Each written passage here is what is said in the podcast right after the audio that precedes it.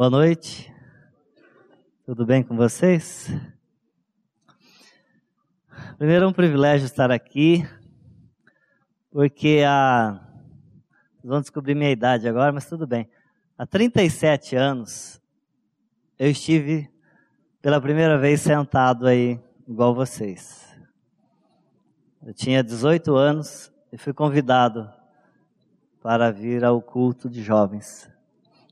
E a partir daí Deus foi trabalhando na minha vida e eu estou em obra até hoje. E creio que estarei até Ele resolver me levar. Então, é um privilégio, como já falei, e vocês também são privilegiados de estar aqui. Tem um estudo que, que diz que poucas pouca, poucos jovens conseguem completar ah, os estudos numa universidade. Mas tem um outro que tem um resultado pior ainda, que são pouquíssimos jovens que estão diante do Senhor, procurando, através da Sua palavra, esse convívio com o Senhor, essa, essa comunhão com o Senhor. Então, vocês são privilegiados também. E vocês acabaram de, de, sair de um acampamento. Acho que todos aqui estavam, não? Quem não estava no acampamento? Todos estavam, né? Só uma pessoa lá. No próximo vai, tá? Que é muito bom. É, vocês viram ali, o tema do acampamento foi guerra contra o pecado. E acredito que eu estava viajando, não pude estar aqui, mas acredito que vocês viram através do Márcio que a palavra de Deus ela nos mostra que existe uma guerra, existe uma guerra constante aqui ao nosso redor que nós não não temos noção. E por isso, como o Guilherme falou, A oração, ela é um, um dos, dos itens que não pode separar, nos separar. Ou seja, nós não podemos nos separar da oração, porque através da oração é que nós temos uma maior comunhão com Deus. E entre as coisas mais importantes e maravilhosas, sublimes que Jesus nos deixou, por, ser, por meio de seus escritos e palavras, foi a conscientização da necessidade da oração.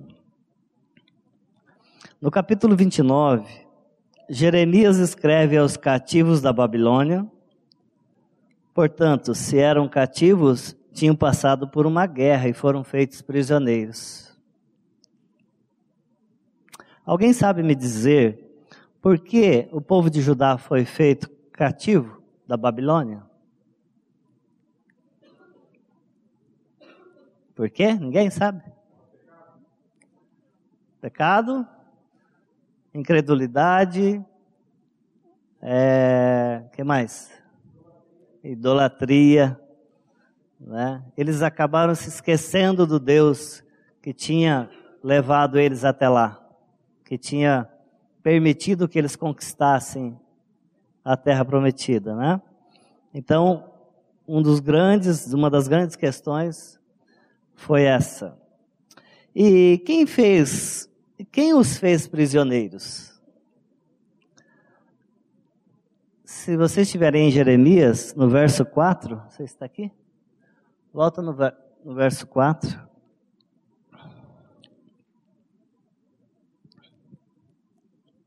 E que diz lá: Assim diz o Senhor dos Exércitos, o Deus de Israel, a todos os exilados que eu deportei de Jerusalém para a Babilônia.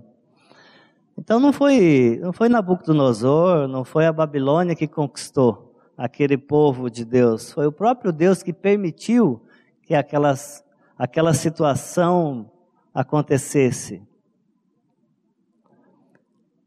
Nabucodonosor e a Babilônia foram usados por Deus, foram instrumentos do Senhor para trabalhar com o seu próprio povo. Nos versos seguintes, Deus orienta seu povo a viver uma vida normal, buscar a paz e orar, mesmo no cativeiro. Então, o livro de Jeremias, se você lê depois em casa, tem, tem um, bastante instruções do Senhor ali para como o povo deveria viver lá no cativeiro. Não era para o povo viver murmurando, reclamando. Não, não era. Deus falou claramente ali, depois vocês podem ler melhor, tá? E aí, Jeremias, que é o nosso texto principal, 29, 12 e 13, diz lá: Então me invocareis, passareis a orar a mim, e eu vos ouvirei. Buscar-me-ei, me achareis, quando me buscardes de todo o coração. Eu e você temos condição de buscar a Deus por nós mesmos? Não, né? E a questão aqui de todo o vosso coração. Não se trata aqui de perfeição isenta do pecado, mas buscar com toda sinceridade, dedicando mente, afeições e vontades. Aqueles que buscam genuinamente o Senhor assegura que o encontrarão. Vamos ver o que diz a palavra de Deus em 2 Crônicas 15, 2. Aí já? Este saiu ao encontro de Asa e lhe disse: Ouve-me, Asa e, toda, e todo Judá e Benjamim, o Senhor está convosco, enquanto vós estáis com ele. Se o buscardes, ele se deixará achar, porém, se o deixardes, vos deixará. Aqui não se trata de uma força interna nossa que nós temos que buscar a Deus para Deus se chegar a nós. Mas ele ele permite, ele ele quer que nós nos acheguemos a Ele com dependência, que o próprio amor, o próprio Espírito dele vai nos fazer buscá-lo. Mas aí, a palavra de Deus tem alguns textos que nos parecem contraditórios, mas a própria palavra de Deus, ela nos explica isso. E como está escrito, está escrito em Romanos 3, 10 e 11. Como está escrito: Não há um justo, nenhum sequer, não há quem entenda, não há quem busque a Deus. Então, como Hildo, como que a palavra de Deus fala que nós temos que buscá-lo, mas daqui a pouco ela fala que não há nenhum justo, não há nenhum sequer que entenda e que busque a Deus. Como assim? Mas o próprio Deus em Romanos 3, 21 e 24, ele nos fala.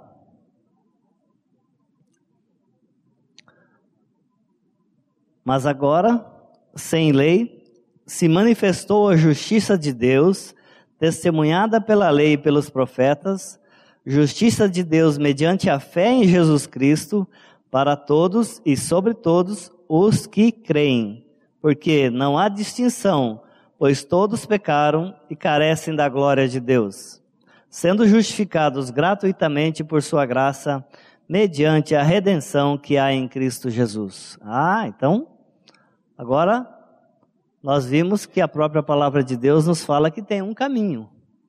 Né?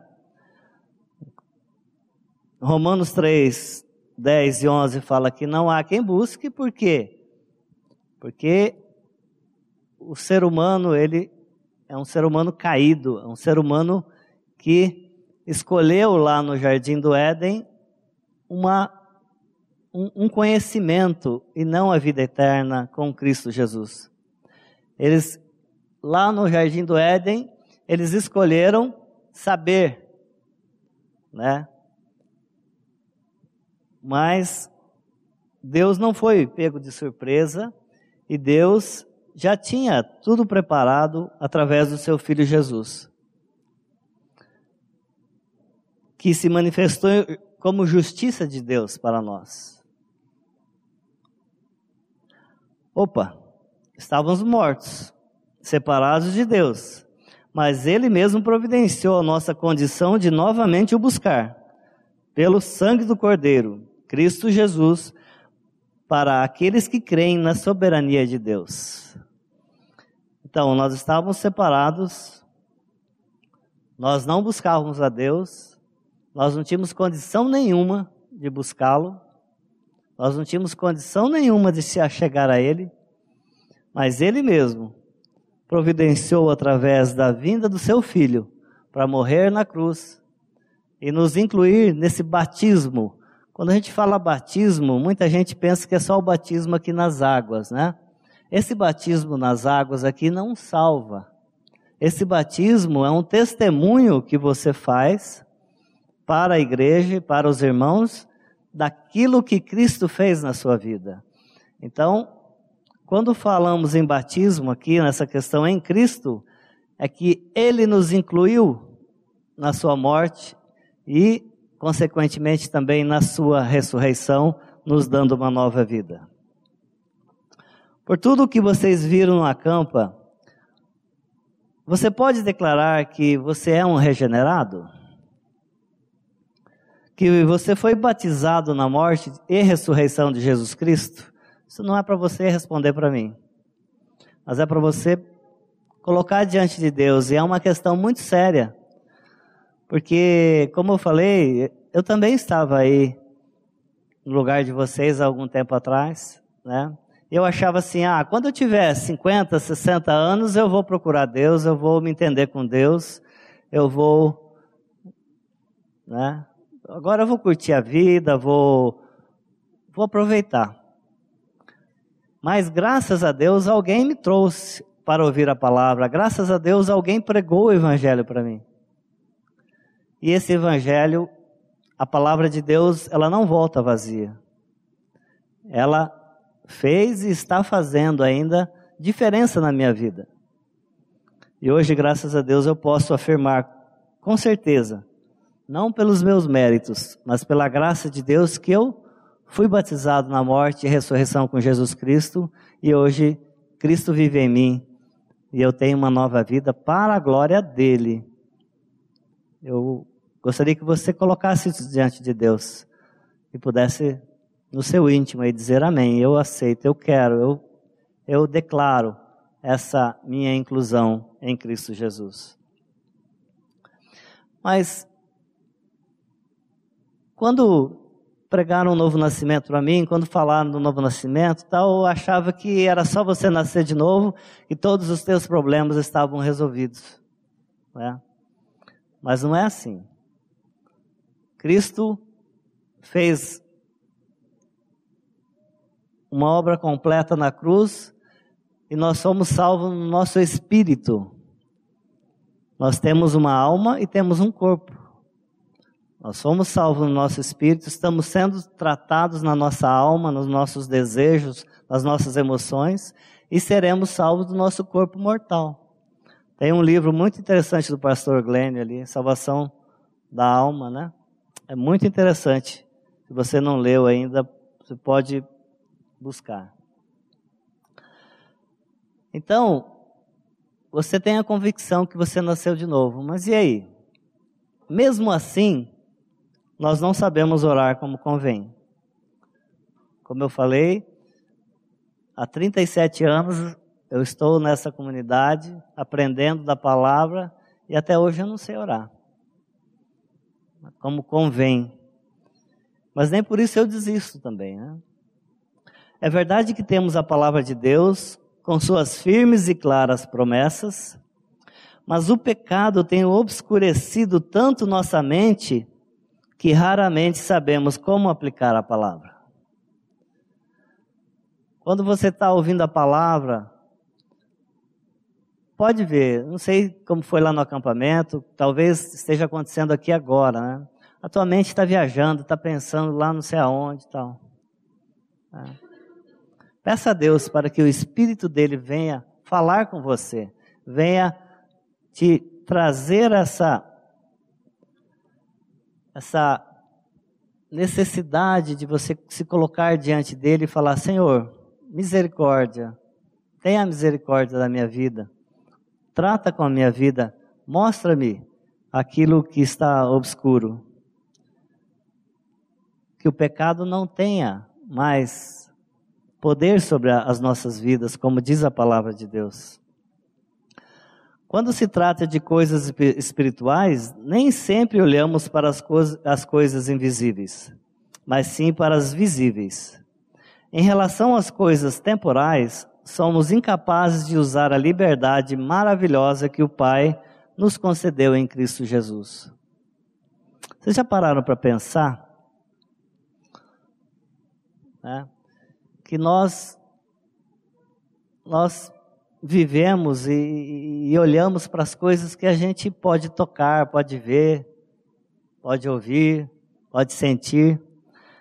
Mas existe existe uma uma parte espiritual, uma guerra espiritual aqui aqui em cima, em cima das nossas cabeças, na rua onde, onde nós estamos, que a gente não vê e não percebe isso. Mas nem por isso ela deixa de existir e nós precisamos tirar o foco das coisas visíveis. Nós precisamos tirar foco, o foco das pessoas. Nós precisamos tirar o foco das coisas que das, das tribulações, das aflições, porque isso tudo serve para Deus usar como esmerilho para as nossas vidas. Por que, que Deus permitiu que o povo de Judá fosse cativo? Né? Para trabalhar com aquele povo, para mostrar para aquele povo que eles estavam errados, estavam procurando as coisas erradas. Vamos dar uma olhadinha o que diz Lucas 11:1. Eu tenho uma versão aqui, não sei se é a mesma, é da Bíblia a Mensagem. Um dia Jesus estava orando num determinado lugar. Quando acabou de orar, um de seus discípulos pediu: Mestre, ensina-nos a orar. Então, não saber orar não é um privilégio nosso não saber orar faz parte do homem. Porque, como vimos, o homem era caído e não tinha condições de chegar a Deus. Mas a partir do momento que ele toma posse dessa inclusão, desse batismo na morte e ressurreição de Jesus Cristo, aí Deus vai começar a trabalhar nas nossas vidas, tá? Não, não, não creio que vai ser assim, ó. Agora eu não vou ter mais problema. Não é isso. Tá? Continuem colocando diante de Deus as suas necessidades. À medida que crescemos na vida cristã, a fé na incessante e infalível intercessão de Jesus Cristo tornam a oração algo ainda mais precioso, atrativo e novo para nós. E conforme o vemos orar, reconhecemos que ninguém pode orar e ensinar como ele. Então, temos a mesma necessidade que os discípulos tiveram de pedir: Mestre, ensina-nos a orar. Nós precisamos ter essa consciência da nossa incapacidade. Mas nós precisamos também ter a consciência que Jesus Cristo já fez uma obra completa, nos incluiu nela e nos deu a nova condição de estar diante de Deus e pedir: Senhor, nos ensina. Mestre, ensina-nos a orar? Sim, a orar. É isso que precisamos aprender. Embora a oração pareça ser algo tão simples, também, ao mesmo tempo, o trabalho mais sublime e santo que o homem pode fazer, movido pelo próprio Espírito Divino. Eu não sei, eu não sei vocês, né? Mas você parar um pouquinho e orar não é complicado, não é difícil. Ao mesmo tempo, nós não conseguimos. Eu não sei se isso acontece com vocês. Mas a minha maior dificuldade, eu confesso a vocês, que é orar, que é parar, se colocar diante de Deus e o que, que é orar? É colocar as nossas petições, as nossas angústias e as nossas ações de graças também.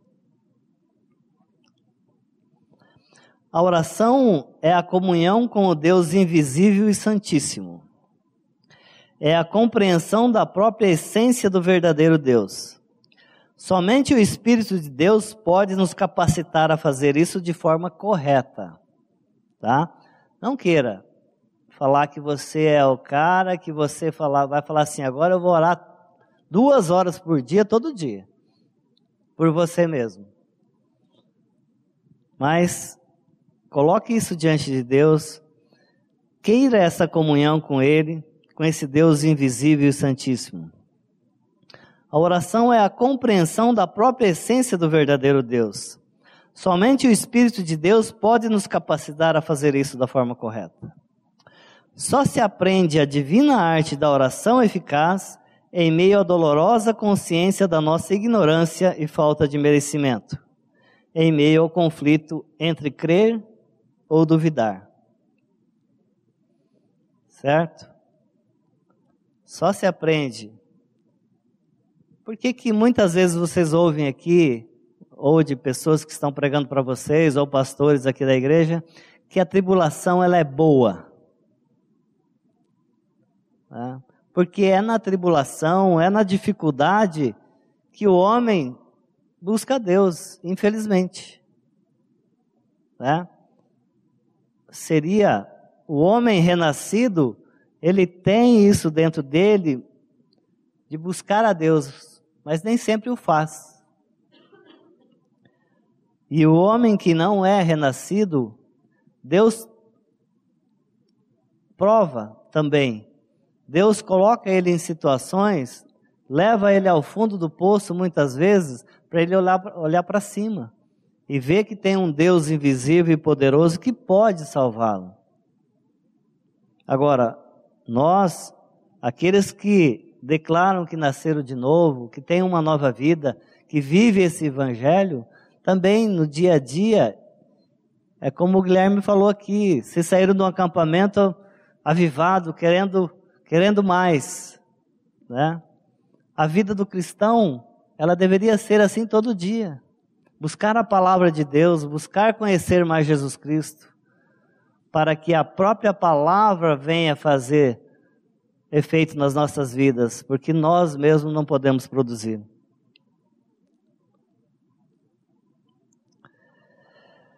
Que estejamos convictos de que Ele nos ensinará a orar. Sim, nunca duvidemos disso. Ele ensina a orar.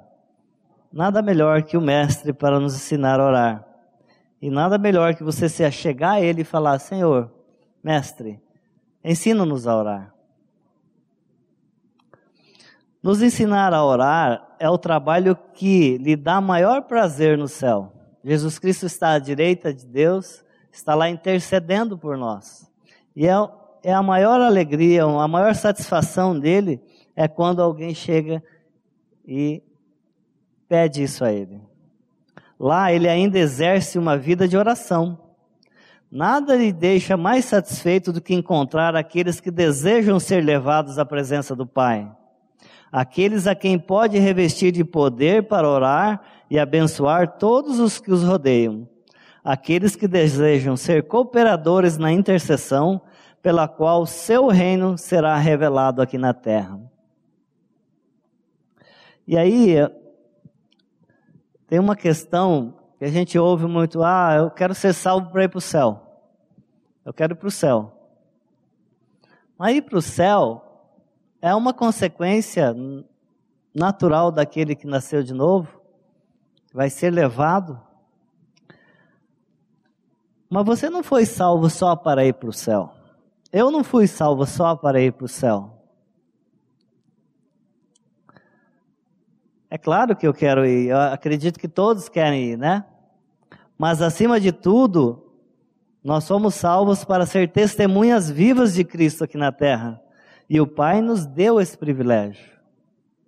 Você tem essa consciência que o Pai nos deu esse privilégio de conhecermos a palavra, de, de nos reconhecermos pecador, crermos que Cristo nos atraiu naquela morte e ressurreição, e agora, você, na sua casa, no seu trabalho, no seu estudo, Aonde você estiver na rua, você pode tocar em pessoas. Você pode tocar em pessoas para o bem ou para o mal. Mas aquelas pessoas que nasceram de novo, elas têm essa, essa essência de Cristo dentro dela que testemunha, que, que exala esse perfume de Cristo. E isso não depende de nós, é o próprio Cristo vivendo em nós. Então, medite sobre isso. A oração deve ser para a glória de Deus, em primeiro lugar, em toda rendição à sua vontade, em plena certeza da fé, no nome de Jesus Cristo. Vamos ver o que diz João 14, 13. Olha lá. E tudo quanto pedirdes em meu nome, isso farei, a fim de que o Pai seja glorificado no Filho. Vocês devem ter ouvido já que Cristo veio para morrer a nossa morte e nos substituir e nos dar uma nova vida, cumprindo uma determinação do Pai, para glorificar o nome do Pai naquela ação. É para esse fim que Cristo, no seu trono de glória, fará tudo o que pedirmos em seu nome, glorificar o Pai no Filho. Por isso que uma das orações que eu tenho feito é, Pai, glorifica o nome de Cristo na minha vida. Glorifica o nome de Cristo nas minhas atitudes. Glorifica o nome de Cristo naquilo que eu vou falar, vou fazer. Porque glorificando o nome de Cristo, nós estamos fazendo a vontade do Pai. E foi assim com Jesus, quando estava aqui na terra. Ele falou assim: Eu não procuro a minha própria glória, eu procuro a glória daquele que me enviou. E João 17, de 1 a 5, fala isso. Tendo Jesus falado essas coisas, levantou os olhos ao céu e disse: Pai, é chegada a hora, glorifica a teu filho, para que o filho te glorifique a ti assim como lhe conferistes autoridade sobre toda a carne, a fim de que ele conceda a vida eterna a todos os que lhe destes. E a vida eterna é esta: que te conheçam a ti, o único Deus verdadeiro, e a Jesus Cristo a quem enviaste.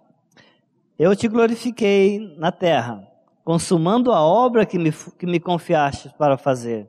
E agora, glorifica-me, ó Pai, contigo mesmo com a glória que eu tive junto de ti, antes que houvesse mundo. É maravilhoso vermos essa comunhão entre o Pai, o Filho e o Espírito Santo. E aqui, quando, no começo, quando fala assim, tendo Jesus falado essas coisas, que coisas que Jesus falou? Se nós pegarmos João 16, acho que esse texto não está aí, João 16, 25 a 33.